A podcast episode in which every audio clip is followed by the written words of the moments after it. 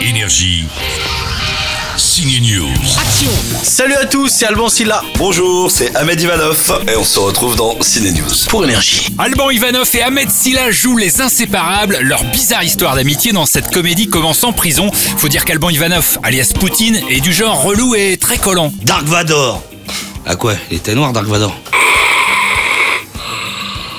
Je suis ton père C'est un peu comme si Ahmed Silla rencontrait François Pignon dans le dîner de cons, sauf qu'ici il le rencontre en tôle et trois ans après être sorti de prison, Poutine lui colle toujours aux fesses. C'est ça, Pignon, ma comparaison est bonne, les gars. Ah oui, ça oui, hein. on est puis, euh, très con, mais euh, je dirais c'est un, un- un François Pignon. euh, alors il y a la naïveté, mais il y a un côté dangereux qu'il n'y a pas dans... C'est-à-dire que François Pignon, il risque pas d'aller en tôle. Moi je pense qu'avec ce personnage-là, je fais le dîner de con, le film il dure 20 minutes. la table elle passe par la fenêtre. L'autre comédie en salle aujourd'hui s'appelle Andy et c'est aussi un tandem. Vincent Elbaz et Alice Taglioni vont monter un petit business d'escort boy. Faut te trouver un prénom qui fasse rêver, Thomas, ça fait curé.